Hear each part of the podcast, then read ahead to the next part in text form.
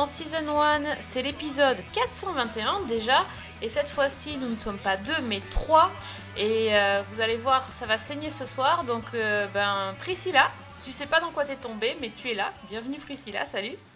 Eh ben oui, ben bonjour, mais je savais absolument pas sur quoi j'allais tomber. Et euh, oh là là, il y a que ça à dire quoi. Oh là là, Oh là là. oh là là.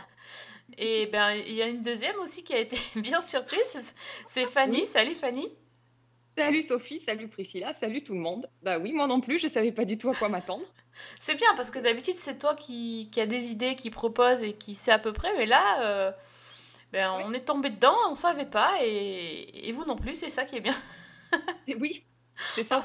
On va parler d'une série qui s'appelle The Bite euh, et qui est une, la nouvelle série, mini-série de Michel et Robert King qui sont euh, maintenant très très connus puisque c'est des, des créateurs et showrunners qui ont déjà officié sur euh, créer The, The Good Wife hein, euh, quand même euh, de 2009 à 2016 donc c'est pas rien. Surtout The Good Fight euh, dont on vous a vanté les mérites et dont j'attends, je remets une couche Amazon, si tu es là, salut, la saison 4, quand c'est qu'elle arrive Parce que j'en peux plus, là c'est l'été, je suis censée regarder la quatrième saison de The Good Fight, elle n'y est pas.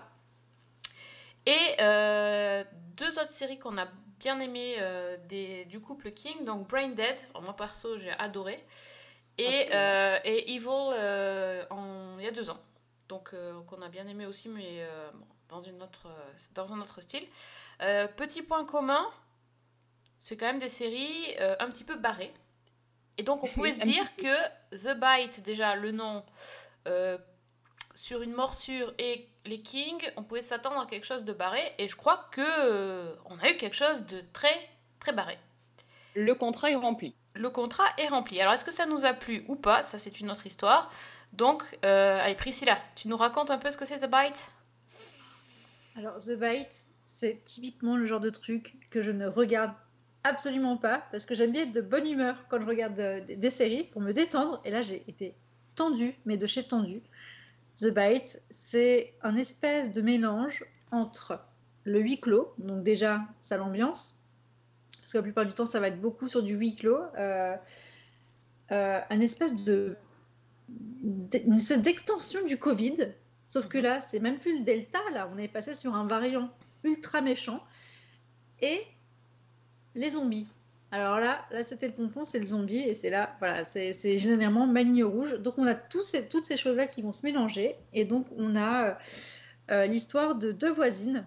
Ça commence par là, donc une qui, euh, qui fait des. euh, je sais même pas, c'est même pas des sextapes, c'est vraiment des- performances sexuelles, voilà, de dominatrice en direct sur les réseaux, qui s'appelle Lily euh, et qui essaie d'écrire un livre en même temps sur toutes ses aventures euh, voilà, par rapport à ses clients. Et un peu plus bas, deux, trois étages en dessous, on a sa voisine qui est les médecins, qui s'appelle Rachel.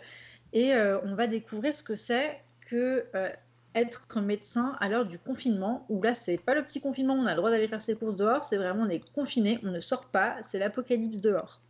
Donc on va découvrir la vie de ces deux jeunes femmes qui sont donc diamétralement opposées et qui se rejoignent parce que du coup elles communiquent euh, par, euh, par différents moyens et tout, les, tout ce qui se passe avec les personnages autour. Donc The Bite, c'est euh, vraiment comment un espèce de, méchant virus ou quelque chose comme ça, on va pas aller trop dans les détails non plus, transforme peu à peu les gens en zombies. Et, euh, comment les gens vont vivre ça de l'intérieur avec différentes visions, comment le gouvernement va les gérer et surtout comment nos deux personnages, nos voisines, vont, euh, vont vivre cette expérience-là euh, avec leurs propres histoires. Donc il y, a- il plein de trucs qui sont hyper dégueulasses. Euh, faut pas s'attendre à de la poésie, mais étrangement, il y a quand même moi des éléments qui m'ont gardé qui m'ont gardé passionnée sur cette sur cette série. Enfin passionnée dans une certaine limite quand même. C'est l'histoire d'amour, euh, espèce de triangle amoureux entre euh, du coup Rachel et son mari où ça se passe pas très bien, et surtout l'amant de Rachel qui va débarquer, et, euh, là, euh, ça vient vite. Donc dans la série, c'est pas forcément un gros spoil, mais, mais c'est ce, triangle-là entre, entre le Rachel, son mari, et, et le journaliste, donc Brian, qui, qui m'a bien, qui m'a bien motivé, et des éléments comme euh, par exemple euh, l'espèce de remake de, de la main, la chose de la famille Adams, qui va revenir dans ce truc-là. Donc ça, ça m'a complètement bluffé et ça m'a beaucoup fait rire. Du coup. Ah, ça t'a fait rire. Et donc, toi, Fanny, est-ce que ça t'a fait rire? Alors, euh, moi déjà, il faut savoir que les Kings, euh, en général, leur série, je suis complètement dedans parce qu'ils ont une manière d'aborder les choses euh, qui me parle, qui me plaît énormément.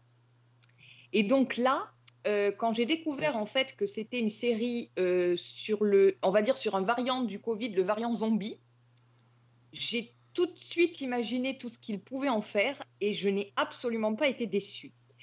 Je m'attendais à un mélange de, de comédie, de série de confinement, avec une bonne dose de satire derrière, parce qu'on connaît les Kings, on connaît notamment Brain Dead dont tu parlais, et donc je m'attendais un petit peu à retrouver ça, et j'ai eu, mais ça à 100%. Euh, le côté absurde, avec la main dont parlait Priscilla, alors moi ça m'a fait penser à Evil Dead, Ouais. dans le côté gore euh, euh, ridicule poussé à l'extrême. Et puis, donc, je parlais de la satire. Moi, c'est sûrement ce que j'ai le plus aimé, c'est-à-dire tout ce côté absurde qu'on voit euh, dans la société et, et au niveau des politiques, euh, au niveau de la santé publique, euh, tout ça qui se dessine derrière ce, variant zombie, finalement. Je pense qu'on aura l'occasion d'en reparler. Donc, moi, j'ai complètement adhéré à la forme, au fond, même s'il y a des choses où, bah, par moments, c'est extrêmement gore et voilà, ça, c'est pas forcément mon truc en général. Mais là, avec ce côté euh, extrêmement sarcastique des Kings derrière et ce côté complètement outrancier, ben, je, je, je suis dedans, quoi. Ah, c'est intéressant de voir que vous n'avez pas du tout vu la même série, on dirait. Alors moi j'ai plutôt vu la même série que Fanny, mais euh, c'est un peu pareil, hein. c'est-à-dire que les Kings, j'a- j'adore ce qu'ils font. Et, euh, là j'ai beaucoup aimé euh, bah, l'i- l'idée de transformer le Covid en quelque chose d'autre et de, réutiliser les codes de la série et du huis clos pour, pour en faire autre chose. Finalement, on se rend compte que la série, elle est dans il y a très peu de moyens, euh, de moyens puisqu'il y a peu de lieux de tournage. Ils sont tous en train de parler via des écrans, des téléphones, etc. On les voit presque jamais euh, tous ensemble, c'est impossible. Et, euh, et euh, dans ce cas-là, ça, tourne du côté de Staged où, où il y avait peu de moyens. Ils arrivent à raconter 10 000 trucs juste par écran interposé. Là, c'est la même chose sur le début de la série. Et, euh, et j'ai trouvé ça euh, assez surprenant, euh, assez fun aussi, mais pas aussi délirant et aussi poussé que, que n'a pu l'être Braindead. Euh, pas aussi politique que peut l'être The Good Fight. Une version un peu plus un peu soft de la satire et mais et avec plus de gore en, en poussant un peu plus les, les curseurs Euh, moi ça m'a fait penser pas mal à Santa Clarita Diet euh, Oui. au niveau de bah, du gore et du, du fun euh, avec le, le, bah, le sang et le zombie etc il y a, y a vraiment des choses assez sympas et moi contrairement à toi Priscilla l'histoire d'amour ça m'a pas du tout intéressée en fait je suis pas. Enfin, pas- c'est pas, c'est pas ennuyeux, mais je suis pas restée pour ça. Moi, je suis restée pour le. Pour l'absurde, pour le. Pour le délire, pour le chat zombie, euh, pour. euh, voilà. Le pour- chat. J'hésite à tellement le spoiler celui-là. Si, si, tellement- hein, c'est un- mais c'est drôle en fait. Parce que finalement, ils ont réussi à faire un truc où, où tu. bah, entre guillemets, tu flippes sans voir le machin, juste avec un bruit de chat mal fait. Ça rend hyper bien, quoi. Ou le, ou le mec, euh, enfin, le, le, le client de la dominatrice, enfin, c'est. Non, non, non. C'était un super. Alors là, là, tu vois, c'est là où j'ai commencé à me dire je peux pas regarder. Ça, c'est Ah, euh, clairement, je c'était me suis drôle. dit non. Le mec, il est en train de se manger la main pour se libérer du frigo. Parce que du coup, il- le, le client se transforme en zombie, bah, comme à peu près les, tous les personnages qui sont autour des deux, euh, des deux héroïnes. Euh, quand il commence à essayer de manger son, sa main et qu'il y parvient du coup, mais là, je me suis dit, mais c'est pas possible. Mais qu'est-ce qu'elles me font regarder les filles? Mais pourquoi? Pourquoi j'ai dit oui? Mais non, c'était tellement décalé en fait euh, avec, euh, avec le personnage qui est en train de faire euh, de taper son manuscrit sur son ordi et t'as l'autre derrière en arrière-plan qui se bouffe la main et elle, elle n'entend rien. Mais je trouvais ça. Enfin, c'est délirant. Là, pour le coup, là, c'était là, là, c'était vraiment le côté absurde pour moi. Je me suis dit, ils peuvent pas aller aussi loin. Bah, en fait, si, si. Ils, font, ils font complètement, Mais tellement, mais oui. ils font complètement ce qu'ils veulent et, euh, et, et c'est assumé, quoi. Je me dis, ils Ah oui. sont allés jusqu'au bout d'un truc complètement fucked up. Bah, en fait, si, voilà, tu, mais- si tu veux, les, les gars, ils, ils- enfin, les gars, c'est un couple, les, les, les Kings, bah, ils créent leur show, ils l'écrivent, ils, le, ils, le, ils, le- ils font le showrunner, et puis euh, ils font tout, quoi, quasiment. En tout cas, ils ont écrit une bonne partie, des, les deux premiers épisodes, c'est eux qui les ont écrits. Euh, ils se sont bien, euh, je pense qu'ils se sont bien marrés. euh, le, enfin, le, le générique est... Et encore une fois, ça c'est leur patte, c'est génial. J'adore. Le générique, il arrive n'importe quand. Ils sont capables de le mettre à 20 minutes, 25 minutes, ils s'en fichent, ils le mettent à un moment. euh, Les, les petites, euh, les petites vidéos ex- explicatives euh, en dessin animé, ça aussi, c'est leur marque de fabrique. Ça arrive de temps en temps, tu sais pas pourquoi. En plein milieu, c'est. Mais moi, je- j'adore, j'adore ce, ce style. Même le générique de fin. Le post-générique est génial. Ouais, ouais. Everybody thinks the first sign of zombies and civilization collapses.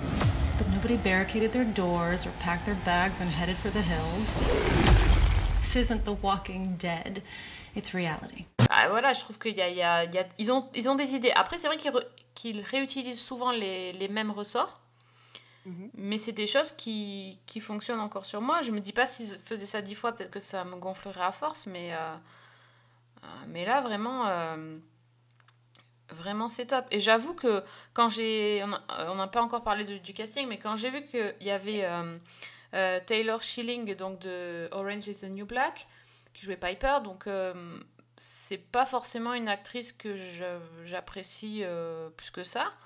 Et là, je me suis dit, bon, euh, dans, dans ça, pourquoi pas? Elle a- On a l'air d'être. Au départ, on a l'air de regarder un drama, donc ça va. Mais en fait, finalement, ça vire un petit peu à la farce. Et elle est super bonne. Elle est géniale. Elle est franchement, elle m'a bluffé. hein. Mm. Donc, euh, Audra. McDonald aussi, qui joue, euh, qui joue Rachel, donc la, médecin, euh, je l'ai trouvée top aussi. Mais elle, on Oui. savait déjà qu'elle était top. C'est vrai. L'ai découverte et pour le coup, euh, je- j'ai bonne surprise. Très très bonne surprise, mais c'est vrai qu'elle a une façon de jouer le truc hyper détaché et de passer de- du, du stress à la joie, à- elle passe par une palette d'émotions qui est extrêmement variée.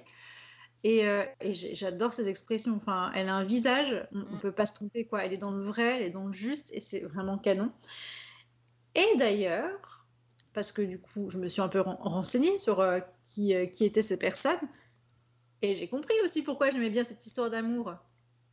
Ah, Parce que celui qui joue Brian, le journaliste, Oui. c'est Will Swenson et c'est le mari d'Audra, d'Audra McDonald. Donc ils Oui. sont vraiment en couple. Mm. C'est pour ça que ça a l'air tellement cool. Et là, je me suis dit quand même, eh ben, sacrément de la chance. hein, parce que quand on voit torse nu, on se dit, Maha Voilà, donc Oui. euh, si, euh, s'il faut un argument, euh, si, si, euh, ces messieurs ont besoin d'un argument pour faire rester leur nana à côté d'eux, parce qu'ils veulent absolument regarder ce show, dites-leur accroche-toi chérie, il y a le journaliste qui il y a arrive. Brian. Brian. Where is Brian? Il est là. Bah, écoute, oui, je, mais je, je pense d'ailleurs, euh, j'ai lu qu'il n'y a pas que qui sont en couple, il y a plusieurs, euh, Ouais. il y a plusieurs personnes en fait qui sont en couple dans la série. C'est un truc Ouais. un peu un bande de potes, j'ai l'impression. Oui, j'ai l'impression. qu'il n'y a que des bandes de potes qui peuvent faire ce genre de truc dans un délire aussi poussé et aussi avec aussi peu de moyens et euh, sur un temps de production aussi court. À mon avis, il faut vraiment être pote quoi pour y aller. Quoi. C'est clair, en plus, c'est allé vite. hein. Je lisais que, que les Kings, justement, avaient écrit ce show ben, au moment du confinement Mm. en pensant à leurs amis, de, les acteurs de Broadway, qui se retrouvaient euh, ben, sans boulot et confinés. Mais c'est le stage, c'est le stage des zombies, c'est tout. C'est ça. Non, c'est tout à fait Et ça. alors- Moi, ce que j'ai aussi beaucoup, beaucoup aimé, c'est cette euh, ironie euh, que j'ai trouvée absolument géniale sur l'attitude du gouvernement, Ah oui. sur euh, le, le déni du public qui refuse absolument de, bah, de comprendre euh, euh, que la situation est à prendre au sérieux. Et puis, c'est des petites remarques, en fait, qui, qui passent presque inaperçues et qui, moi, m'ont complètement, m'ont vraiment fait rire. Bah, je pense par exemple aux au livreurs de colis Oh oui. qui, en pleine apocalypse zombie, on n'arrive plus à, à joindre les hôpitaux, euh, tout est paralysé et on a encore le, le livreur de euh, UPS qui arrive à, à livrer ses colis, machette à la main, en se frayant un passage au milieu des zombies, par exemple. C'est exactement Et- ça. Et, et on voit qu'il progresse en plus, euh, ce mec, parce que plus ça va dans les épisodes, plus il est dans un sale état, C'est clair. Et plus il est équipé pour fracasser les zombies. Et c'est quand même génial, quoi. Enfin... Et mais je sais pas aussi si vous avez eu le, le clip de proté- pour se protéger des zombies de la part du gouvernement, Avec le collier là, le. avec le collier et avec aussi le il faut protéger nos aînés parce que les zombies avancent lentement, donc nos aînés sont les premières cibles. Et moi, j'en pouvais plus, quoi. Ça, euh, le, le- la relance de l'économie Ah oui. et comment mais- aller au restaurant quand il y a des zombies dans le coin, enfin, Ouais. des trucs vraiment. Mon... Enfin, là, j'ai trouvé que la satire était poussée à fond dans l'absurde et le ridicule, mais en même temps, ça touche quelque chose, quoi. Ah oui, ça complètement. touche quelque chose. Et surtout, euh, je sais pas si vous avez cette scène en mémoire, c'était sur- pendant une réunion, du coup, euh, donc avec tous les écrans interposés entre les, euh, entre les scientifiques et les, et les membres du gouvernement. Il y avait ce mec euh, des lobbies ou des think, ou des think tanks, je sais pas, euh, qui était là et qui essaie de, de trouver un nom original pour, euh, pour ce variant zombie. Et donc, il faisait toute, euh, toute une explication en disant qu'il fallait des mots où il y ait le son S dedans, parce que du coup, euh, s'il y a le son S, c'est plus doux, donc ça passe mieux, les gens auraient, moins peur, et puis euh, ça pourrait quasiment être vendeur, quoi. Ça ferait un bon nom de maladie. Et donc, j'avais trouvé ça assez, assez impressionnant, et je me suis dit, oui, effectivement, ils ont dû forcément réfléchir à des trucs comme ça. Oui. Même Surtout pour- quand ils, nous, quand nous trouvent le, le, le bouc émissaire avec les crevettes là. Enfin, c'est énorme Oui. ça. C'est énorme, franchement. Mais, mais même un truc tout con, regardez, genre, au début, on parlait de la Covid, Mhm. Mhm. Et après, c'est devenu le Covid. Vous voyez, c'est tous des trucs comme ça sur lesquels on, on sait que les gens, ils ils y ont réfléchi, ils ont une démarche intellectuelle dedans. Pourquoi Mhm. ils font ça Voilà. Là, il on l'appelle le Delta. Pourquoi euh, Bon, bah. Voilà. bah Donc, oui, il y a toute cette réflexion. Il y a l'espèce vraiment de, des gens ouais, qui réfléchissent sur ça. Donc euh, le, le nom à la noix qu'ils ont trouvé pour leur euh, variant, euh, tu comprends que t'imagines que des mecs ils ont fait une réunion Zoom pour réfléchir ça. Je trouve ça énorme. vrai. Non mais c'est vrai. hein. C'est le genre de série, tu la revois une deuxième fois, tu vois des trucs que t'avais pas vu la première fois. Oui, Ils sont capables de montrer des trucs en arrière-plan, les scènes d'infos ou euh, ouais, tu vois le journaliste et t'as les gars en arrière-plan, tu regardes bien, je suis sûre qu'on qu'on rate des choses tellement ils mettent de c'est fait exprès quoi. Enfin, même quand tu vois comment ils dénoncent notre société, quand tu vois euh, le médecin qui est témoin de scènes euh, de violence et qui filme avec son téléphone, bon c'est pour avoir une preuve, mais elle filme son propre écran avec un téléphone, tu te dis ouais punaise, euh, c'est tellement ça maintenant. Oui. Donc, euh, non, moi je trouve que c'est. c'est- Il faut qu'ils continuent à faire des séries, ces gens. Même si celle-là, c'est peut-être pas, à mon sens, la plus réussie. Mm. Ouais. Mais euh, après, c'est une mini-série en six épisodes. euh, ça, ça, ça amène pas de. Voilà, il n'y a, y a pas de, d'autres saisons, il n'y a pas d'autres épisodes prévus. C'est. Donc, je sais pas, moi, moi j'ai pas terminé la fin, mais Fanny, toi qui as fini, est-ce que tu trouves que la conclusion est réussie ou qu'elle est précipitée, euh, vu que c'est court quand même? Alors, euh, moi, je dirais qu'en fait, ce qui m'a surpris, c'est que les deux derniers épisodes passent un petit peu dans le dramatique. Tu changes, On ça veut dire que ça change, ça change de style. Ça change un petit peu de style. Et alors, la fin, euh, je ne sais pas quoi en dire. C'est-à-dire que je pense Hmm. qu'on peut la trouver géniale ou au contraire très frustrante. Ouais, c'est intéressant. mais- C'est Hmm. difficile d'en dire plus. Euh, Hmm. Vous verrez. Ok, Vous ferez votre ouais, propre idée. C'est voilà, c'est une fin où il y a une question sans réponse. D'accord. On n'a pas dit, mais c'est pas encore disponible chez nous. Donc vous avez le temps de vous préparer. C'est disponible sur une plateforme qui s'appelle Spectrum. C'est une, une chaîne à péage. Euh, c'est pas une chaîne, c'est une plateforme, c'est pas pareil. Euh, voilà, euh, écoutez, euh, contactez le CDC, peut-être qu'ils pourront vous envoyer les les, épre- les, les, les, les, les, cassettes, j'allais dire. Oh là là, on paye ton coup de vieux. Mais Allez, je pars. Au revoir. C'est fini. There's no reason to worry. Hi, babe. Sorry, it's getting complicated around here lately. Yeah, it's like it. The most important thing is to not panic. The impossible will happen. The impossible will happen. Oh! The impossible will happen. Shut your windows now. Passons au bloc-notes. Tant qu'on est dans, tant qu'on est dans je rame et, Oui. et ben voilà, je continue à ramer. Euh, un petit mea, petit mea culpa de- pour le dernier Voilà. épisode. non, mais Effectivement, tant qu'on est dans les gens qui rament, ramons ensemble. vraiment ensemble, On a, on a un petit, moteur. voilà, on a, on a un Euh. petit peu bugué sur le dernier épisode. On, en- on a dit une info fausse, donc on voulait quand même corriger. Voilà, mea culpa, je vous ai vendu dans le dernier épisode une série qui s'appelle Run the World, qui raconte en fait que j'a- j'avais un petit peu parlé du Sex and the City euh, euh, black euh, à New York avec quatre héroïnes qu'on suivait dans leurs aventures sentimentales, sexuelles et professionnelles. Et je me suis lamentablement trompée de, plateforme et de diffuseur. Donc, rendons à César, c'est donc sur Starsplay et c'est disponible sur MyCanal. Donc, toutes mes excuses à l'équipe de Starsplay et, et voilà. Donc, c'est sur MyCanal, c'est une série Starsplay, ça s'appelle Run the World. Et en plus, on peut la conseiller à Priscilla. Je suis sûre que ça, ça va te plaire. Oui, C'est très feel good. ça, ça va te laver les yeux des, des zombies et des mains, et des mains rongées. Je te jure, ce- note, note, note-toi le truc, tu verras. Tu verras. Et, et des bras tranchés aussi, comme. Oui, oui. euh, comme Oui. Fred. Oui, oui. Trop bien. Ben merci les filles. Bon, de quoi parle-t-on? Qu'est-ce que vous avez vu de beau depuis la dernière fois? Alors, qui se lance? Ben, je veux bien. Tiens. Allez, dis-nous, que- tout. Oui, et ben on reste dans une ambiance un peu Covid plus plus. Hein. Euh, je, je crois que cette semaine, j'ai le droit qu'à ça finalement dans mes trucs un peu random. Je me suis connectée sur Netflix euh, voilà, pour euh, déjà regarder un truc absolument feel good. Je suis sur Un soupçon de magie qui, je sais, est une des séries préférées de Fanny. Donc j'ai commencé à regarder aussi et je comprends pourquoi elle aime bien. Et ça, ça me fait du bien. C'est tout mignon, c'est tout choupitou. Mais j'ai vu sur le grand écran du haut, euh, dans les trucs qui défilaient, euh, l'image de Sweet Tooth.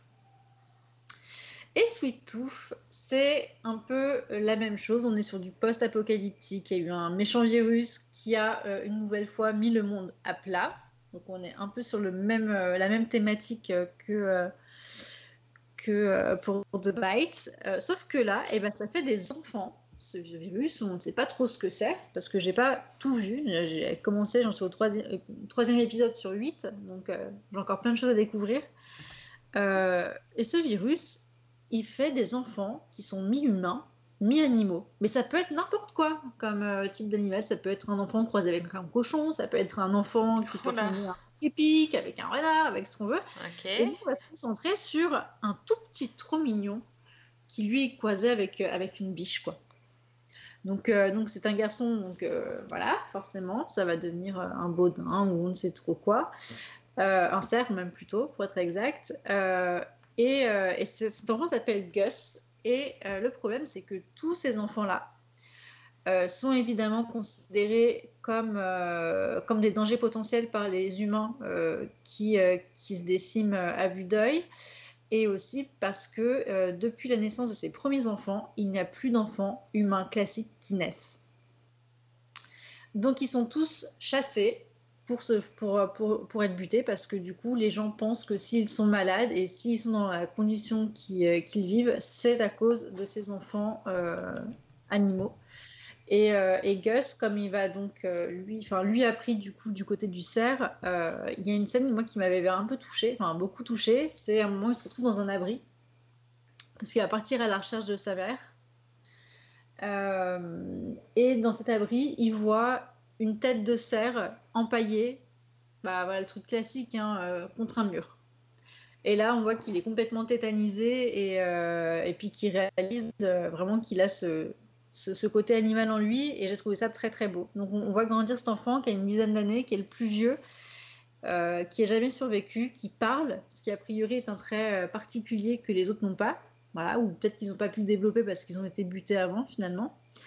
Et, euh, et donc on a cette belle histoire avec ce garçon qui va, euh, qui va découvrir la vie, voilà, parce qu'il a été gardé, protégé par son papa, dans, dans, en plein dans une forêt, jusqu'à ce qu'il meure, euh, voilà, de, ce virus-là.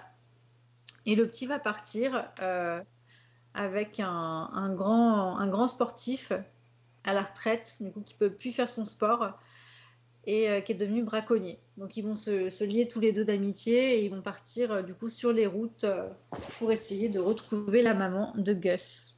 Bon, on ne sait pas trop ce qui va se passer, enfin moi je sais pas, mais a priori la maman de Gus serait morte, mais lui, il est sûr que non, donc il veut... il veut continuer à aller chercher sa maman à travers la forêt et dans un périple qui va ressembler beaucoup à du Huckleberry Finn. Donc c'est assez, assez mignon en soi.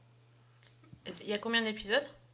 Il y a 8 épisodes qui sont disponibles et ils font euh, environ 50 minutes chacun. Donc c'est quand même des, des épisodes assez longs, mais qui sont d'une beauté et euh, d'une finesse. Euh, franchement, je... c'est un joli conte. Moi, je trouve que c'est un joli conte, même si le thème, il est encore très anxiogène parce qu'on est encore sur, euh, sur du variant, sur du, de la maladie, du virus, euh, du lockdown, de, de tout ça, enfin tout ce qu'on a vécu depuis un an et demi.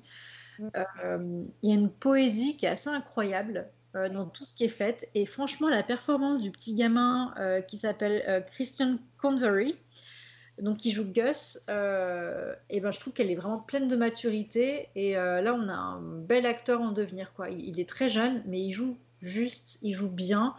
Et, et on a juste envie de le prendre dans ses bras et puis, je sais pas, de lui, de lui lustrer les bois. Quoi. Enfin, on pourrait dire que ça. Voilà, voilà. Ok, bah j'ai pas du tout vu passer moi. J'ai eu exactement le même sentiment de, cette espèce de conte initiatique. Alors le côté euh, post-apocalyptique, euh, variant virus, ça m'a déjà un petit peu plus sorti du, truc, mais c'est tellement rattrapé par ce côté poétique dont tu parlais, par euh, ce, personnage, ce jeune acteur qui est, mais comme tu dis, qui est tellement adorable, tellement attachant. Le, duo totalement improbable qu'il forme avec cette espèce de grand colosse qui au départ vient le tuer et puis qui finalement euh, se lie d'amitié avec lui et va l'aider à retrouver sa maman ou à essayer de la retrouver. Enfin, moi, j'ai ouais, j'ai plongé dedans et je trouve que c'est adorable. Quoi. Mais c'est Oui. adorable euh, pour euh, des grands ou c'est aussi adorable pour des enfants? Alors, enfant, je sais pas. Ça pourrait, euh, mais c'est quand même plus orienté adulte pour moi. D'accord. Parce que le sujet reste quand même lourd. T'as pas que des scènes qui sont euh, Ouais, super pas juste que du mignon et des poils qui brillent. D'accord. Ouais, de ce côté-là, oui, en fait, quand tu le vois, euh, quand tu fais que regarder la bande-annonce, par exemple, euh, tu vas te dire, moi, c'est un truc pour les gamins, en fait. Mm, ouais. C'est mignon, c'est chouchou. Ah, des enfants animaux, euh, trop mignons, cute lol lol, tu vois? Ben non, Mhm. en fait, pas du tout. Le sujet, il est vraiment, il est vraiment beaucoup plus profond que ça. Euh, le côté enfantin avec le personnage de Gus est là, mais on voit quand même que le sujet fond, euh, c'est un peu la même chose que dans The Bites. Voilà, on, va explorer euh, la noirceur de l'âme humaine, comment l'homme réagit et comment lui, il va devenir même pire qu'un animal derrière. Et sans savoir pourquoi en plus, hein, parce que c'est c'est pas des choses qui sont vérifiées et vérifiables. hein. Co- comment la nature humaine va se révéler dans le côté assez noir de, de, de, de la mort. De... Voilà, c'est un peu comme les X-Men si tu veux, C'est- ça fait penser à ça. En gros, si tu es différent, on te connaît pas, on va te buter, mais sans voir quand même euh, un cœur, il y a une âme, il y a tout ça, il y a tous ces enjeux-là derrière. Donc c'est un peu, un peu la, la même problématique. Et tu as quand même aussi l'autre versant, c'est à côté noir, il y a aussi le côté blanc, euh, justement avec euh, la rédemption du coup du personnage de, euh, pour moi, de Tommy Shepard, donc euh, Shepard, donc euh, qui est joué par euh, Nonzo Anosi que je ne connaissais pas, ou peut-être juste de visage, mais pas plus que ça. Donc qui est le, euh, le chasseur, euh, Mm. le chasseur, voilà, qui, qui va devenir du coup le protecteur de Gus. Et lui, il va, voilà, il va montrer comment on passe du côté. on était bon, on est devenu sombre à cause du contexte. Et que malgré tout, bah, on a quand même quelque chose de, de profondément humain qui tient en nous aussi et qui peut revenir à la vie parce que euh, quand on découvre, quand on apprend et quand on ouvre son cœur, bah, généralement ça marche mieux. Voilà, donc euh, il y a les deux pendant. Et j'ai trouvé ça assez, euh, assez intéressant justement de, de le voir, mais c'est pas du tout, pas du tout pour les enfants. Ok. Bon, mais ça, ça a l'air chouette. Peut-être que je jetterai un œil. Donc c'est sur Netflix, hein C'est sur Netflix, oui. Et petit bonus pour les fans de Robert Downey Jr., sachez que, messieurs, dames, euh, Sweet Tooth est produite en partie par la Team Downey, qui est la maison de production de Robert Downey Jr. Donc, argument supplémentaire. Ce n'est pas aussi l'argument pour, euh, pour ce qu'elle est devant. Il était une fois des méchants qui dirigeaient le monde. Ils étaient gourmands jusqu'à l'autodestruction. Alors Mère Nature a rendu tout le monde malade. Excusez-moi, est-ce que vous êtes médecin? C'est alors que ton espèce a vu le jour. Un miracle. Nickel. Bon, bah, très bien, merci beaucoup. Fanny, alors, toi, qu'est-ce que tu as vu?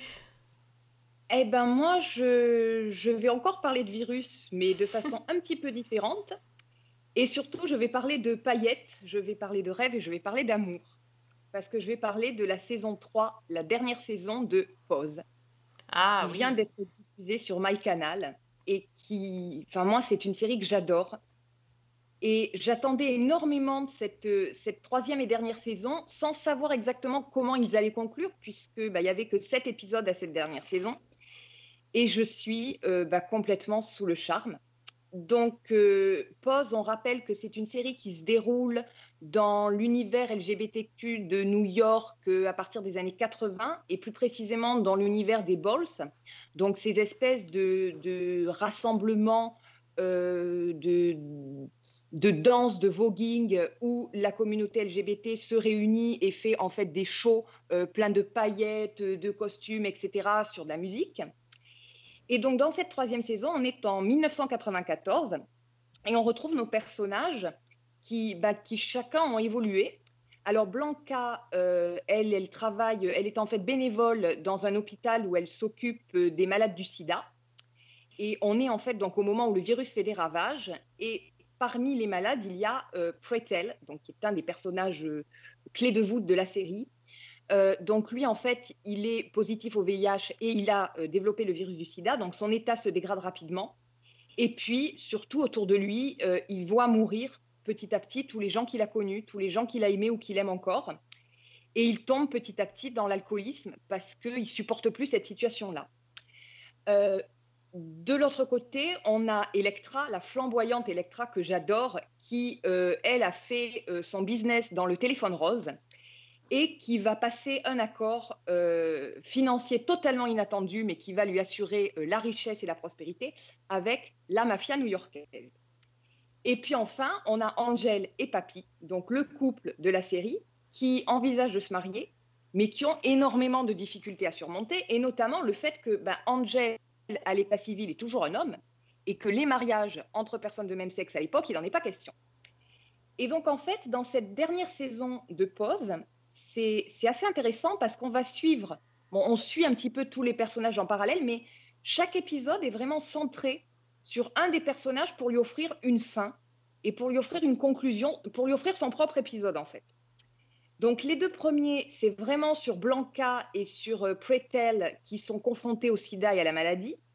Donc on voit euh, notamment, ça aborde les difficultés pour les minorités, pour certaines minorités, et notamment les minorités raciales, euh, d'avoir accès à la trithérapie qui est en train de se développer et donc aux traitements les plus innovants et les plus prometteurs. Euh, on a ensuite euh, deux épisodes enfants alors, qui sont très très intéressants et qui moi m'ont vraiment touché, qui sont en quelque sorte des flashbacks sur le passé d'Electra et sur le passé de Prey. Donc on découvre comment Electra est devenue cette espèce de, de, transsexuelle flamboyante et qui n'a peur de rien avec sa grande gueule et, qui, est, complètement euh, imposante et fascinante et on découvre tout ce qu'elle a vécu pour en arriver là. Et Prey, lui, c'est un petit peu différent. C'est en fait, se sachant malade, il retourne euh, auprès de sa famille, dans sa ville natale, et où on découvre là aussi bah, tout ce qu'il y a vécu, tout le rejet qu'il a pu y vivre et comment il est arrivé à s'assumer et à devenir le personnage qu'on connaît. Et puis, euh, bah, les, deux, le- les deux épisodes suivants sont centrés donc sur Angel et Papy, où on va suivre un petit peu l'évolution de leur relation et découvrir les préparatifs d'un mariage qui se fera ou pas. Ça, je vous laisse découvrir. Et enfin, euh, bah, on arrive au dernier épisode qui est, euh, alors c'est un double épisode, il dure euh, 1h30 à peu près, et qui est euh, absolument extraordinaire. Je trouve qu'ils ont réussi en fait à, à concentrer tout ce que Pose a fait pendant trois saisons. C'est-à-dire que c'est un épisode où on passe du rire aux larmes, où on passe de, de la tristesse à l'espoir. Il y a des scènes absolument magnifiques, notamment une scène donc dans un bal euh, au son euh, d'une chanson de Diana Ross avec Prey et, et Blanca, qui est à vous mettre les larmes aux yeux et en même temps qui vous donne une pêche d'enfer parce que c'est euh, c'est juste magnifique. Et, la dernière scène, euh, bah. Je ne sais même pas comment la définir. Euh, moi, je l'ai pris euh, en, plein cœur parce que c'est. Finalement, c'est le message de toute la série sur, sur l'amour, sur l'espoir, sur le fait de s'assumer comme on est, malgré euh, bah, la pression sociale, euh, malgré la haine que peuvent avoir une partie des gens contre vous, malgré toutes les difficultés. Et elle est totalement en écho avec une des premières scènes du tout premier épisode. Et c'est euh, c'est magistral. Voilà, je, je crois qu'il n'y a pas d'autre mot. Alors, il y a un côté, on va dire que la fin est heureuse pour la plupart des personnages, ce qui n'est pas forcément le cas dans la vie réelle, donc là, pour les gens de la communauté euh, LGBTQ. Mais c'est aussi la patte de Ryan Murphy, qui, est le créateur de la série. Ça m'a fait penser un petit peu à Hollywood et à ce où on sent ce désir de donner une fin heureuse à ces personnages, en fait. Et moi, ça m'a énormément touchée. Et c'est une série, euh, la fin est totalement à la hauteur de tout ce qu'ils ont fait jusqu'à présent. C'est une série qui restera pour moi euh, extrêmement marquante pour la sensibilité, la finesse, le côté glam aussi, le côté foutraque par moment. Enfin, ce mélange de toutes ces émotions-là. Et puis, parce que c'est quand même une série qui a donné une visibilité énorme à des actrices transgenres euh, noires, comme bah, India Moore, qui est absolument magnifique, donc qui joue, euh, que je dise pas de bêtises, qui joue Angel, euh, Dominique Jackson qui joue Electra et MJ Rodriguez qui joue euh, donc Blanca, qui sont vraiment trois actrices extraordinaires et qui méritaient vraiment d'être sur le devant de la scène. Et j'espère que, que leur carrière va continuer sur la même lancée parce que euh, elles portent cette Ah oui, série. euh, complètement. Enfin voilà. C'est un, c'est un bel hommage que tu viens de rendre à la série. Franchement, si après ça, vous n'avez pas envie de regarder Pause, je sais pas ce qu'il vous faut. Elle, il a mis tout son cœur. hein. Ah oui, vraiment, parce que moi, c'est une série qui m'a bouleversée du début à la fin. Et je, je disais au début, quand on a parlé de la première saison, j'avais dit c'est une série qui par moments vous brise le cœur, mais au final, qui vous redonne la pêche et vous avez envie de marcher en roulant des hanches. Fièrement. Et ben c'est exactement ça. C'est vrai parce qu'il y avait des scènes difficiles quand même, hein, mais, euh, mais malgré tout, on garde quand même le positif en tête.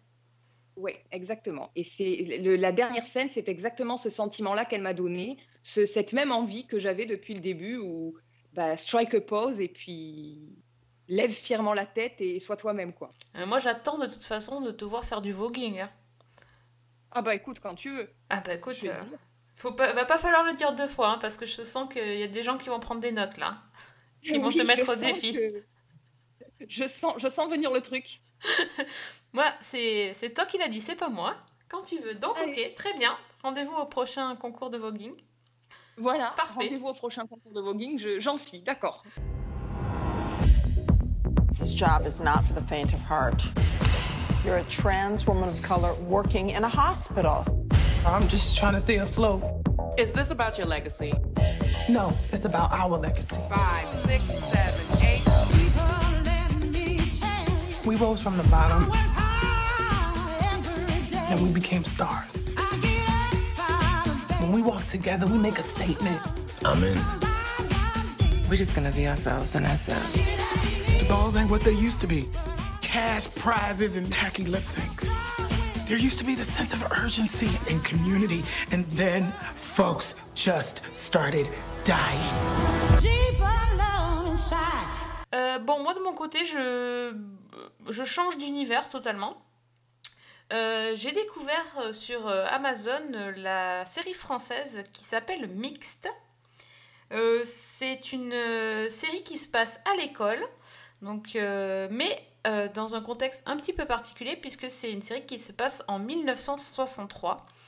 Et c'est la première année que les filles sont admises au lycée. Alors on se retrouve dans un, dans un grand lycée qui s'appelle le lycée Voltaire. Euh, un lycée, tout ce qu'on peut imaginer de plus euh, strict et élitiste. Et donc en cette rentrée de 1963, on suit un groupe de garçons qui, voilà, qui se préparent, qui, qui, comme ils disent, vont bientôt passer le bachot. Et, euh, et là, stupeur, ils apprennent que des filles vont arriver dans leur classe. Et pas des filles, mais 11 filles. C'est important le nombre, hein, parce qu'il y a au moins 100 garçons. Donc, Et donc les 11 filles vont... euh, bah, c'est la révolution. Franchement, c'est la révolution. Tout le monde y va de son petit commentaire. Et, euh, donc on va suivre certaines d'entre elles, dont euh, une jeune fille nommée Michelle, qui elle fait son entrée au lycée, c'est le lycée de son frère. Et son frère lui fait bien comprendre qu'une fois qu'ils sont au lycée, ils ne se connaissent plus parce qu'il ne faut pas qu'ils soient vus en train de parler à une fille. Bienvenue dans ce magnifique lycée Voltaire.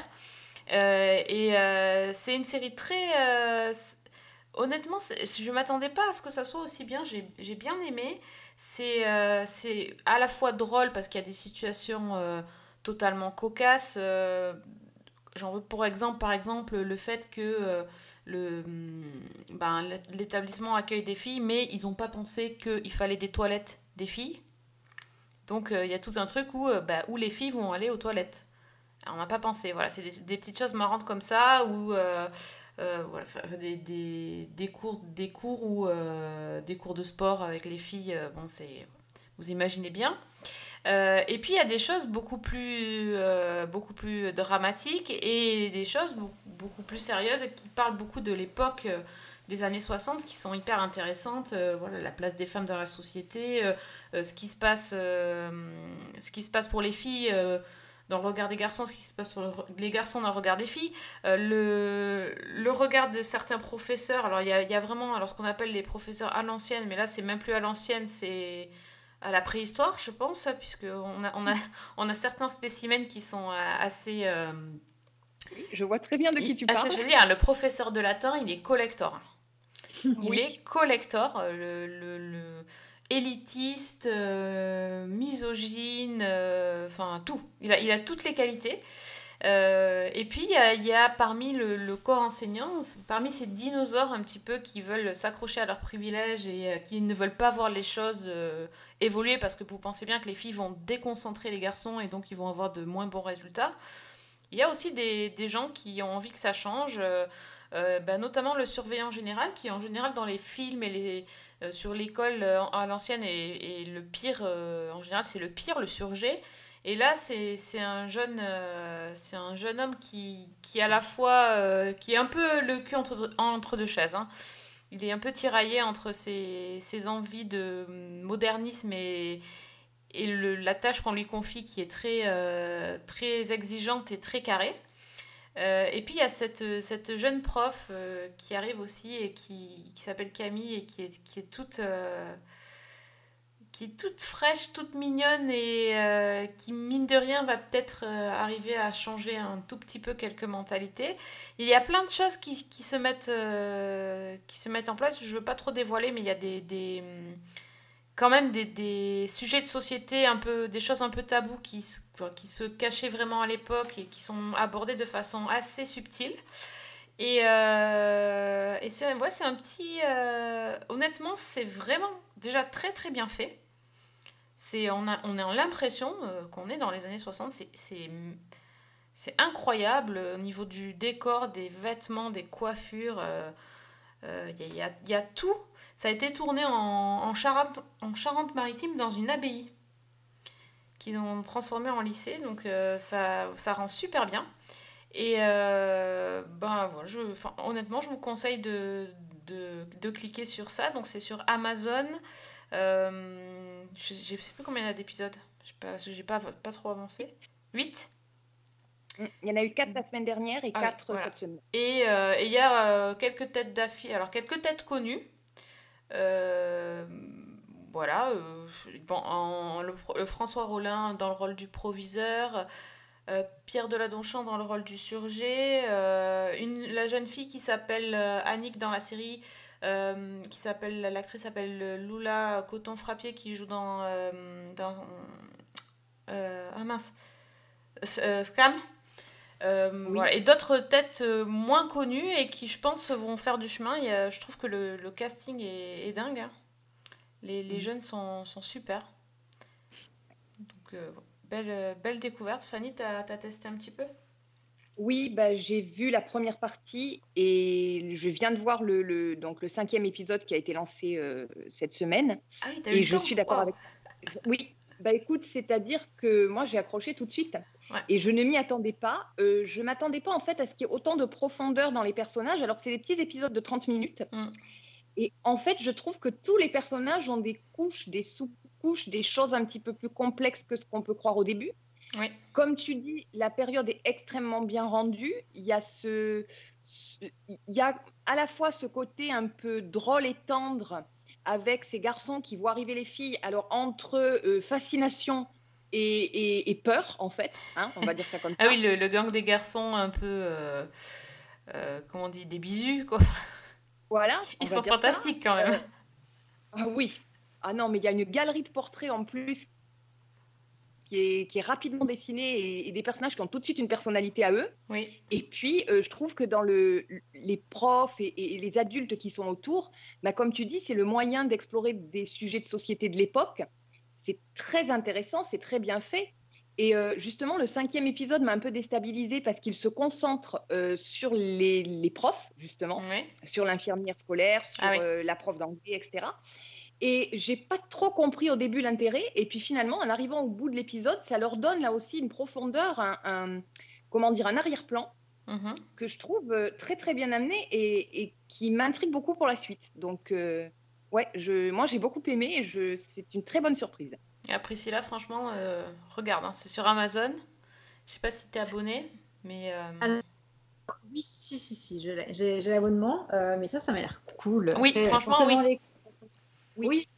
Et puis là, ouais, l'intégration des filles, ça a toujours été un grand moment, hein, Ouais. de toute façon. Ah oui. Donc voilà. Bon, ben. Question, merci, mesdemoiselles. c'est exactement comme ça qu'ils appellent les jeunes filles dans le, dans le lycée. Mesdemoiselles. Ça me fait... Enfin, quand ils les appellent, parce qu'il y en a certains qui ils font comme si elles n'étaient pas là.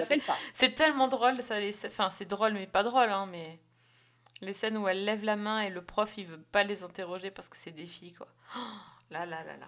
On dirait de la fiction, mais bon, quand on se dit que c'est quand même de la Ouais. réalité, ça fait moins rigoler. Oui, et c'est pas si vieux que ça en plus. hein. Bah non, hein. carrément. Les trois années qui commencent aujourd'hui vont marquer votre vie à jamais. C'est le premier lycée auquel ça arrive. on est dans la même classe Je croyais que c'était une blague. Le lycée Voltaire accueille des filles.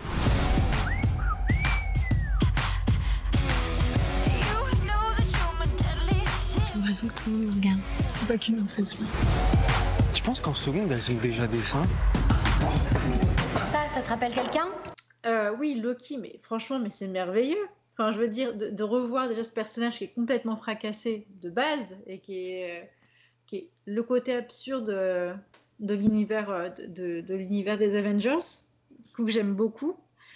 Et là, en plus d'avoir Owen Wilson dans le casting, qui joue un de ces agents qui fait en sorte que la timeline ne soit pas perturbée, que les événements se passent comme ils devraient se passer et qui chasse aussi des variants, décidément. Là, c'est pas tout à fait le même.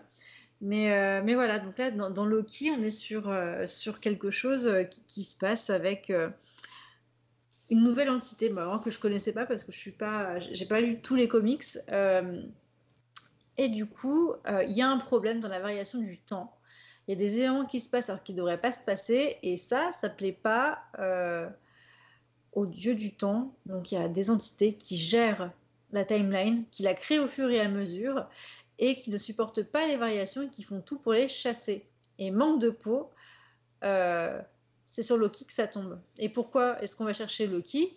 Bah Parce que, euh, a priori, ça serait un variant de Loki qui foutrait la merde, du coup, dans toute la galaxie.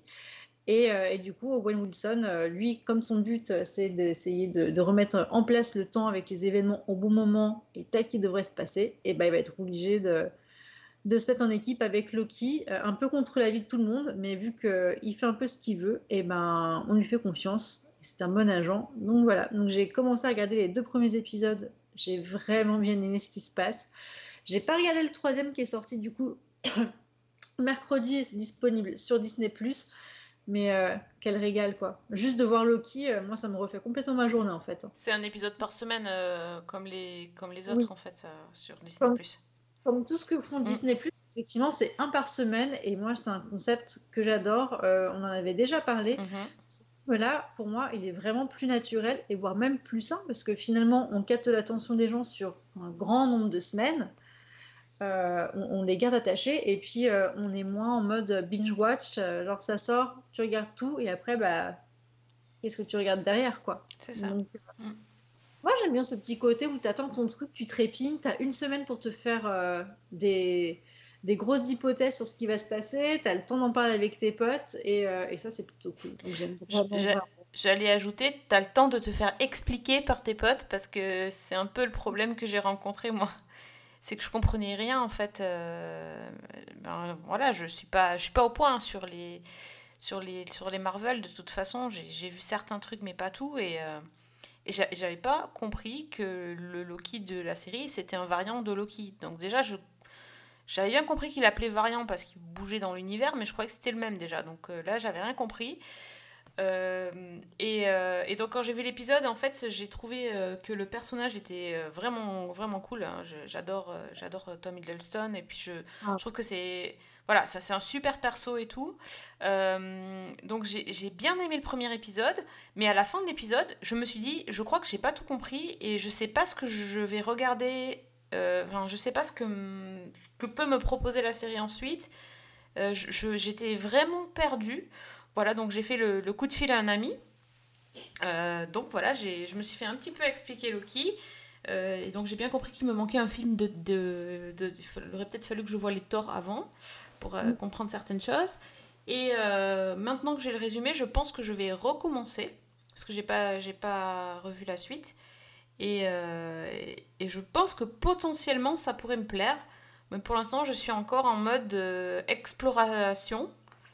J'ai- trouvé qu'il y avait des trucs sympas, l'univers, le petit délire cartoonesque, euh, euh, des, des bons, des bons dialogues et des, des, des catchphrases assez, assez cool. Mais voilà, j'étais pas, j'étais pas prête, j'étais pas préparée, j'avais pas révisé.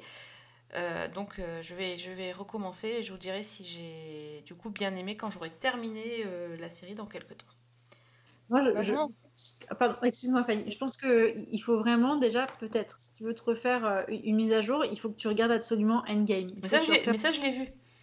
Bah, il faut se le remettre en tête, je pense, et voir du coup euh, le dernier Thor, forcément, parce que c'est ça Et oui, va c'est bien ça, qui manquait.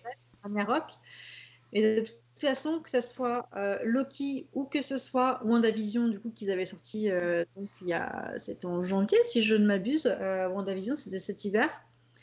C'est pareil, il faut vraiment partir de là. Pour le coup, ils sont pas, ils font pas trop de sauts qui sont trop en arrière dans le temps, euh, contrairement à ce qu'on pourrait avoir avec euh, euh, Mandalorian chez, euh, chez Star Wars. Mais là, faut vraiment regarder les derniers épisodes et c'est, j'adore cette approche, c'est de se dire que ils nous ouvrent les portes des prochains Marvel qui vont arriver et, ça, c'est un régal. Donc, très bien. Moi, franchement, je, je- je prends. On peut être vachement paumé, effectivement, à la fin du premier épisode. On se demande bien où est-ce qu'ils vont nous emmener. Mais tu as des réponses qui tombent tout de suite euh, dès, euh, dès l'épisode 2. Voilà. D'accord. Notamment sur ce fameux variant. Alors, moi personnellement, j'étais un petit peu dans la situation de Sophie. J'ai tout de suite accroché à l'univers, avec notamment cette espèce de mélange de science-fiction et de, et de bureau à la Mad Men, euh, avec ce, ce côté euh, administratif euh, euh, complètement délirant, euh, avec évidemment le thème des voyages dans le temps, que moi, c'est un sujet que j'adore. Et en fait, j'ai raccroché euh, bah, pour une toute autre raison. Et je conseille d'ailleurs aux gens qui connaissent euh, la série dont je vais très brièvement parler de, de regarder Loki, c'est parce que l'un des scénaristes, c'est Michael Waldron, qui est le scénariste d'une série animée qui s'appelle Rick et Morty. Et c'est une série animée pour adultes qui, qui passe, je crois, sur MyCanal et qui, bah, qui reprend en fait un petit peu les mêmes idées que ce qu'on retrouve dans Loki, puisque en gros, euh, ben, euh, c'est l'histoire de Rick, donc qui est un vieil homme euh, excentrique, voire cinglé, genre scientifique complètement fou, qui a renoué avec sa famille et notamment avec son petit-fils, Morty. Et en fait, la plupart de leurs aventures, c'est que les deux sont entraînés dans des espèces de mondes parallèles complètement déjantés, dans des voyages dans le temps, où à chaque fois ils sont confrontés à d'autres versions d'eux-mêmes. Et donc finalement, moi, c'est ce point d'ancrage-là que j'ai retrouvé dans Loki et qui, bah, qui du coup m'a vraiment parlé et où j'ai retrouvé ce, ce, comment dire, ce point commun avec Rick et Morty, qui est une série que j'aime beaucoup. Et donc c'est ce qui m'a permis d'entrer véritablement dans Loki. Donc en fait, il faut, il faut faire voir euh, Rick et Morty avant. Moi, je comprends le, le principe en fait. C'est Ouais. juste que. Mais en tout cas, si vous êtes fan de Rick et Morty, regardez Loki parce que vous allez adorer quoi, Ah bah ouais. forcément. Bon. Mais après, il faudra peut-être qu'on en reparle là, en, en fin de saison, voir, co- voir comment ça a tourné, sur quoi ça s'est ouvert. euh, parce que de toute fait. façon, il y aura une ouverture sur un autre univers ou un autre perso. Donc, euh, donc, voilà. Moi, en tout cas, je, même si j'ai voilà, mes, mes réserves, euh, j'ai- j'ai envie de voir la suite. hein.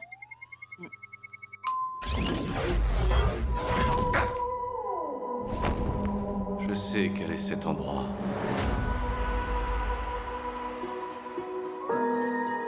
Les gardiens du temps sont les rois du cirque. Et les clowns y jouent leur rôle à la perfection. Des métaphores en pagaille, c'est magnifique. Ça vous donne l'air encore plus malin. Je suis malin. Oui, je sais. Ok. Ok. Fanny, notre Rocco Euh, oui, bah écoute, je vais rester sur Disney+, Mhm. mais comme c'est pas une série à eux, on a tout qui est dispo d'un coup, et en l'occurrence trois saisons d'un coup. Ouf. Euh, J'avais déjà parlé de la saison 1, c'est la série Genius. Ok.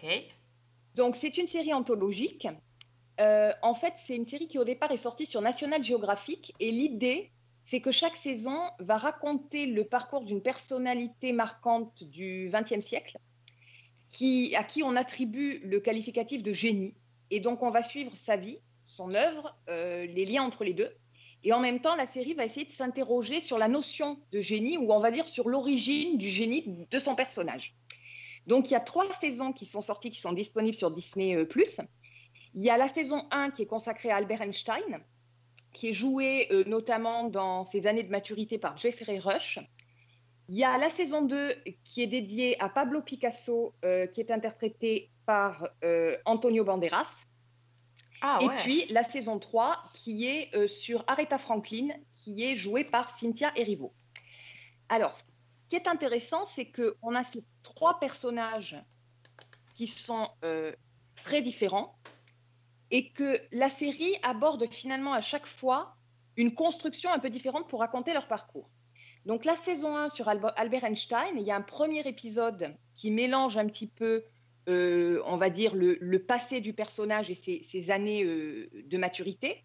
Donc on le suit de ses débuts euh, quand il est jeune étudiant en Allemagne dans les années 20 euh, jusqu'à euh, aux États-Unis quand il s'y installe après la guerre, en passant évidemment par bah, les moments où il travaille au bureau des brevets à Genève pour gagner sa vie, quand il commence à publier ses premiers travaux, dont la fameuse théorie de la relativité.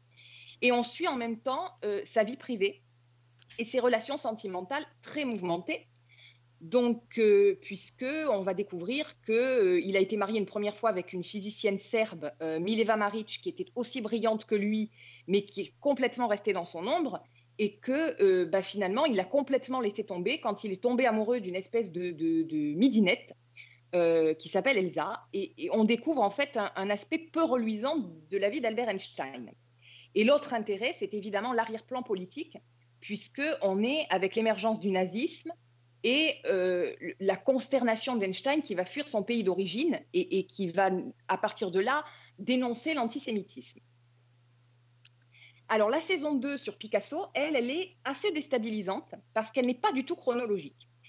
Donc j'ai dit Pablo Picasso, il est joué euh, par Antonio Banderas, et en fait la série fait une succession de sauts dans le temps, avec parfois des séquences de 3-4 minutes, puis on bascule à une autre époque. Et donc là aussi, on suit toute la vie de, Picasso, de son enfance à Malaga, euh, ses années d'apprentissage de la peinture, le moment où il rompt avec toutes les conventions pour créer finalement une œuvre unique qui va donner naissance au cubisme et au surréalisme. Et euh, on, suit aussi bah, sa vie dans le Paris euh, des, années euh, 20. On suit sa vie dans le sud de la France à la fin de sa vie dans les années 70. Toutes ses relations amoureuses, que ce soit avec Dora Maar, avec Françoise Gillot, etc. Et là, en fait, j'allais dire, c'est presque une biographie thématique où on prend un thème de la vie de Picasso pour montrer comment il arrive à transformer une épreuve, une souffrance ou un événement de vie en art. Il y a notamment, euh, bah, évidemment, le célèbre Guernica, il y a les Demoiselles d'Avignon, et euh, finalement, c'est à travers sa peinture qu'on arrive à découvrir le personnage. Et ce qui est intéressant, c'est que euh, Banderas, qui est, né à Malaga comme Picasso, s'est vraiment impliqué dans la série. Et je trouve que, alors par moments, il en fait énormément dans le côté artiste euh, perturbé et enfiévré, mais il a vraiment quelque chose, euh, par certains moments de, de Picasso, je trouve qu'il saisit quelque chose. Et j'ai trouvé, moi personnellement, c'est cette deuxième saison qui m'a le plus, le plus séduite. Et puis donc, on a la troisième sur euh, Aretha Franklin, qui, elle, reprend une construction qu'on connaît dans les biopics, puisque c'est euh, on passe en fait de ses années d'enfance à ses années de, où elle est à l'apogée de sa carrière. Donc en gros, euh, ben, on est dans les années 50 dans une Amérique qui est ouvertement raciste, où, la petite Aretha suit son papa qui fait des tournées évangélistes sur les routes. Et c'est lui qui va repérer son talent et qui va la faire chanter dans son église du gospel et qui va lui faire signer ses premiers contrats. Et puis, on la retrouve des années plus tard quand euh, elle signe avec Atlantic Records et qu'elle commence à enregistrer des tubes comme Respect, Think, qu'elle a ses premiers disques d'or et qu'elle est en couple avec un, sale type qui, euh, bah, qui profite euh, d'elle, qui la bat et qui la trompe. Et on voit un petit peu comment petit à petit elle se détache de son emprise et comment aussi bah, cette femme euh, va mener un combat, euh, un, double combat en fait en tant que femme pour les droits des femmes et en, tant qu'afro-américaine pour les droits civiques, avec notamment euh, la présence à ses côtés de Martin Luther King.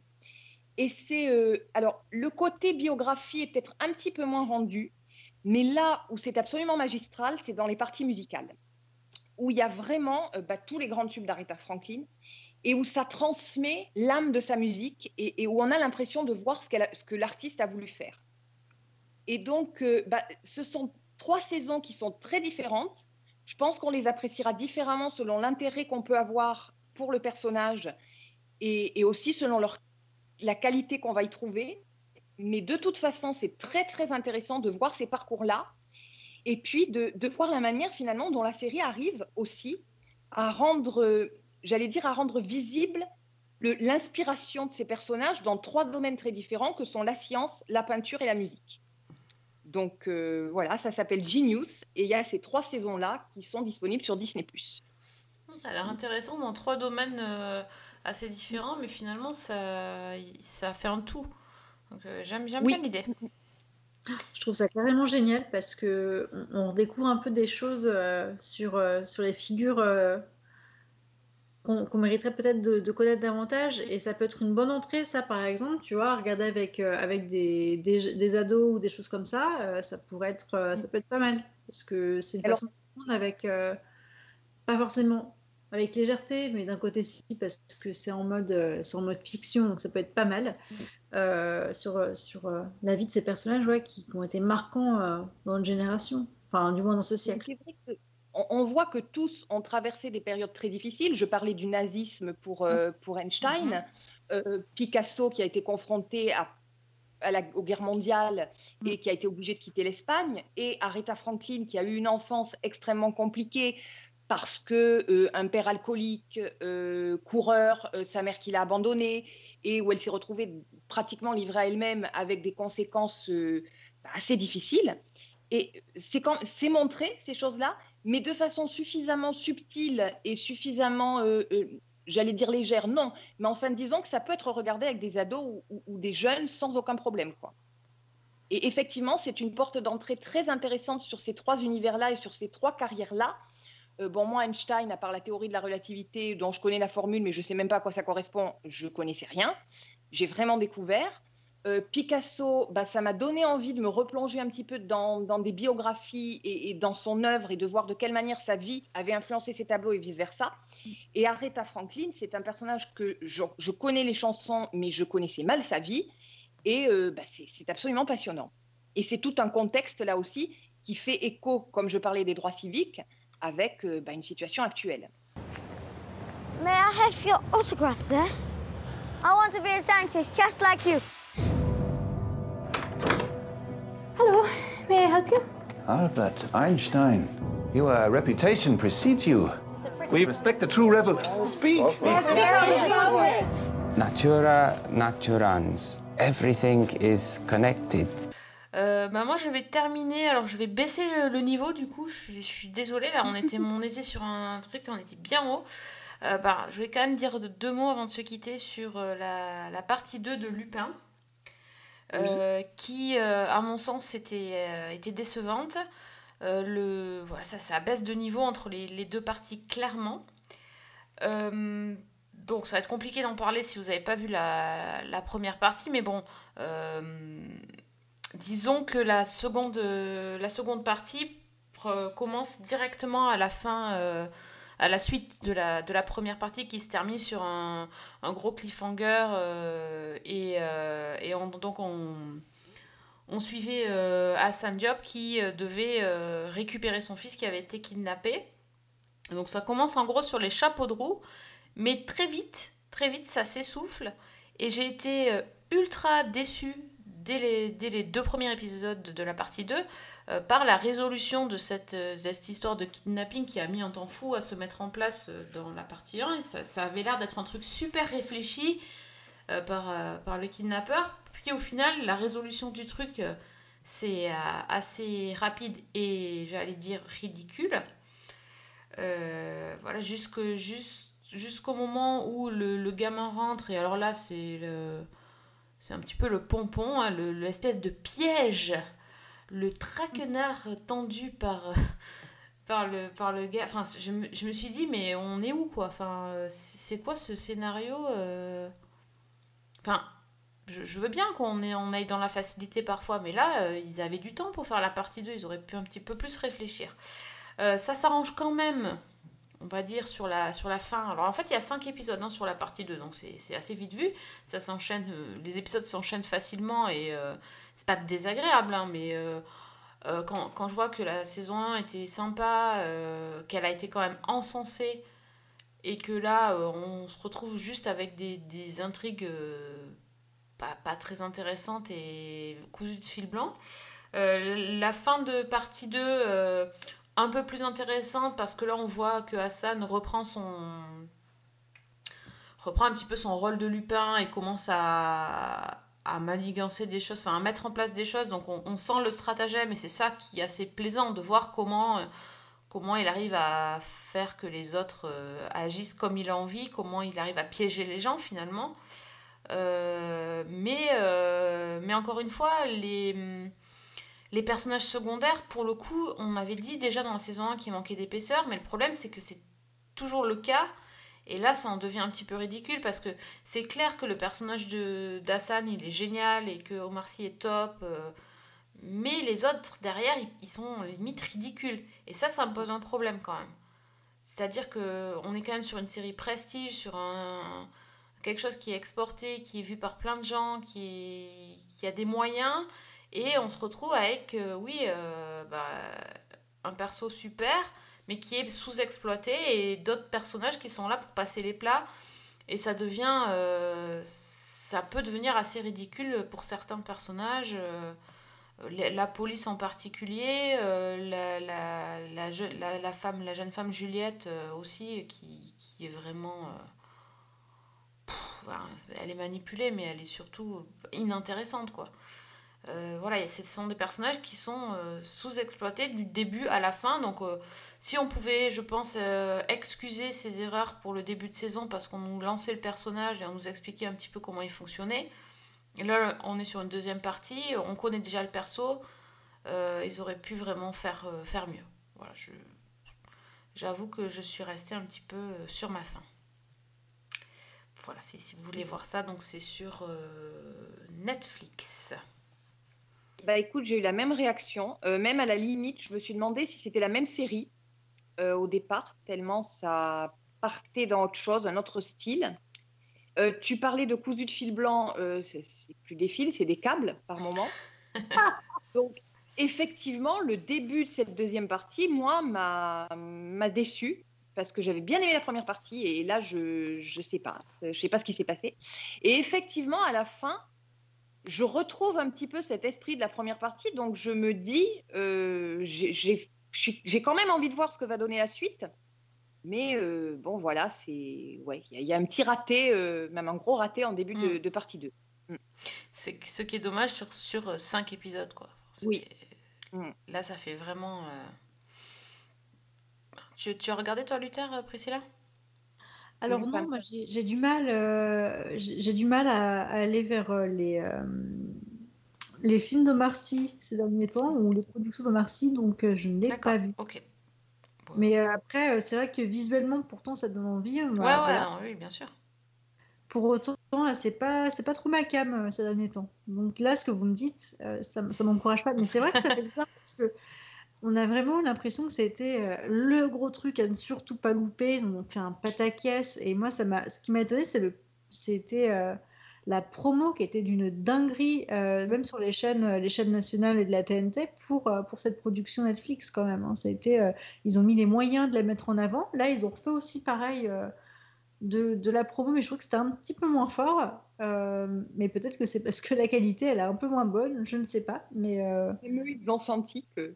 Voilà. mais ils ont senti que, voilà, enfin, ils ont dit, voilà, euh, c'est lancé, la machine est lancée, ou peut-être parce que la machine était lancée, et puis, euh, et puis voilà, après, euh, il y, a- il y a eu des retours sur, euh, sur ça par d'autres gens, ou pas du tout? Ou c'est vraiment euh, un avis euh, ultra perso et. euh, Euh, moi, j'ai vu de tout, en fait. hein. J'ai vu euh, euh, certains qui ont carrément euh, vraiment euh, dézingué la série et d'autres qui ont continué à dire que c'était génial. Euh, dans, même dans mon entourage, euh, et- plusieurs m'ont dit que c'était super, qu'ils ont passé un super bon moment et d'autres m'ont dit que c'était vraiment nul. Donc. euh, voilà, je pense que c'est assez, assez partagé. Hein, euh. Moi, je suis juste mitigée. Je suis pas, je suis pas dans les extrêmes. Je suis assez mitigée. Oui, pareil. Parce que ça reste quand même toujours une belle série qui est bien réalisée, mais c'est vraiment sur, euh, sur les storylines et les arcs narratifs où ils C'est sont ça. carrément c'est ça. Voilà. Ok, c'est ça. Ouais, ils se sont, ils se sont plantés sur les arcs narratifs, je pense. Là, c'est clair. Vous le connaissez? Bah évidemment. Hassan Diop. D'après la police, il s'agirait Hassan Diop, l'homme le plus recherché de France. Maintenant, on disparaît.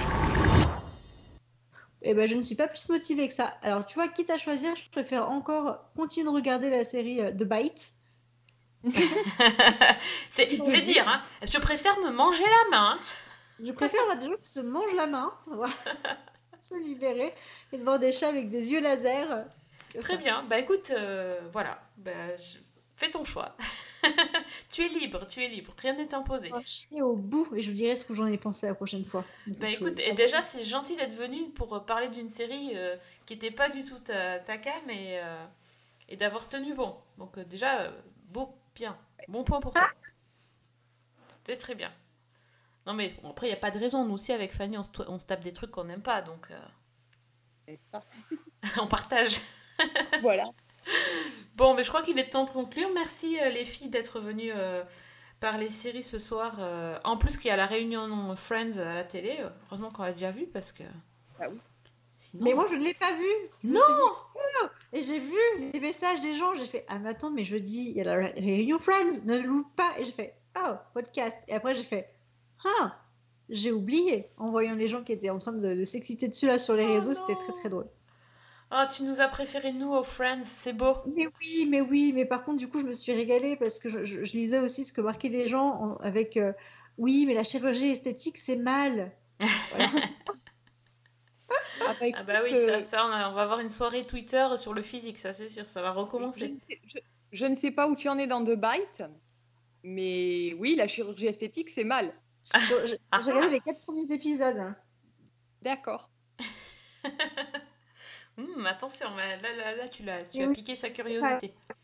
Et de toute façon, dès les premiers épisodes, et on, on sent qu'il y a quelque chose avec euh, la chirurgie esthétique qui va pas. Voilà, c'est ça.